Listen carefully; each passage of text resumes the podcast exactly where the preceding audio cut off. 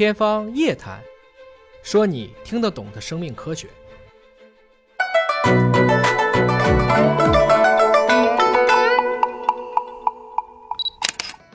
大家好，我是尹烨，咱们兔年说兔啊，兔子为什么这么能生呢？本质上这也是一种自然选择。首先，兔子呢虽然适应性强，但它是在食物链的底端，虎、豹、狼、狗，其实这些肉食动物都是它们的天敌。如果打不过，往往也逃不走，也不能跟你混成一团，怎么办呢？兔子们交出的答案是生，要不断的我通过 R 选择不停的生，你的繁殖速度如果超过死亡的速度，那么这个种族就可以延续，甚至可以兴盛。这个专业术语我们刚才讲到了。它就叫 R 选择，它跟很多的鱼类是一样的。反之，像人类这种，还有像老虎这种叫 K 选择。这个动物成熟的时间越长，它的生态链的位置较高的时候，往往会走 K 选择这条路。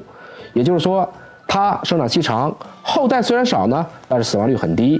像鲸啊，包括象也都是这样的路径。当然，光有外界的压力。还不足以让兔子们就彻底的疯狂，兔子自身也演化出一套成熟的生娃模式。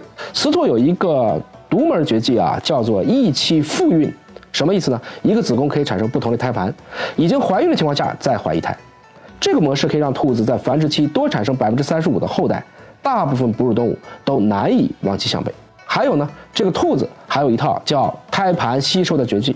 比如说，你怀孕的时候可能环境挺好，环境一旦不行了，食物也缺乏的情况下，雌兔就可以将发育当中的胎盘逆转吸收，重新变回自己的营养。更为惊悚的是呢，雌兔还会在生完幼崽以后，把胎盘包括幼崽本身吃掉。从这个意义上讲呢，小白兔也不是那么的傻白甜啊，真是兔子急了也咬人，它也吃肉。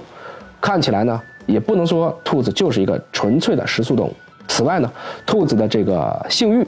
也是比较旺盛的，往往一触即发，基本上中年都可以在发情期。雌兔几乎一直可以处于怀孕的状态，不会断档。兔子的性成熟期也很短，生出来的小兔子大概三到六个月就可以加入到浩浩荡荡的繁殖队伍。而雄兔一般就是个工具兔，据说时间非常短，就是几秒钟的时间。